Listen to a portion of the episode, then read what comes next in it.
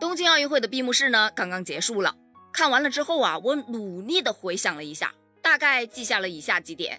首先，光之五环的设计啊，引燃全场，效果真的是特别奇幻加酷炫啊！这是让我记忆最深刻的一个场景了，非常好看，建议大家可以去网上搜索一下。第二个，伴随着欢乐的音乐，愉快的运动员们登场了，到处都洋溢着喜悦的气氛啊！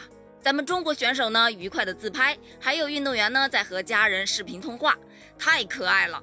网友们呢也调侃道：“这个闭幕式啊，像派对现场啊。”紧接着就是奥运史上第一次啊，在闭幕式上给马拉松项目的男女奖项获得者同时颁奖。随着这两个奖项的颁布呢，成功让全世界人民在奥运会的闭幕式上听了两次肯尼亚的国歌啊！原来肯尼亚的马拉松项目这么强，居然包揽了该项目男女两项的金牌，厉害了！紧接着呢，就是一段又让我看不懂的表演了。先是一面大鼓一通锤，紧接着而来的就是一段奇异的舞蹈啊！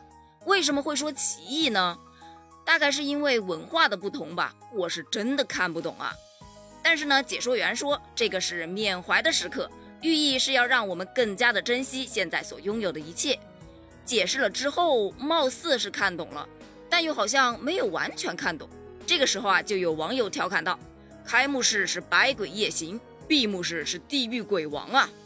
嗯，貌似好像还有点像。然后就进入到巴黎八分钟了。巴黎这次啊是用了一段视频，先是法国的国歌演奏，音乐家们呢在城市的各个角落演奏，号召着人们共同参加。紧接着是一段运动员在巴黎各个标志建筑物的楼顶上骑行，带我们了解巴黎。最后来到了埃菲尔铁塔。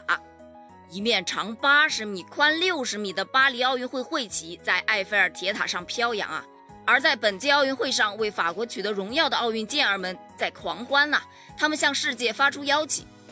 老实说啊，这个视频拍摄的真的不错，最起码积极又阳光啊，满满的运动感。最后呢，随着奥委会主席巴赫致完词之后，唱响的那首歌配合着光影，你还别说，这个特效还是挺美的。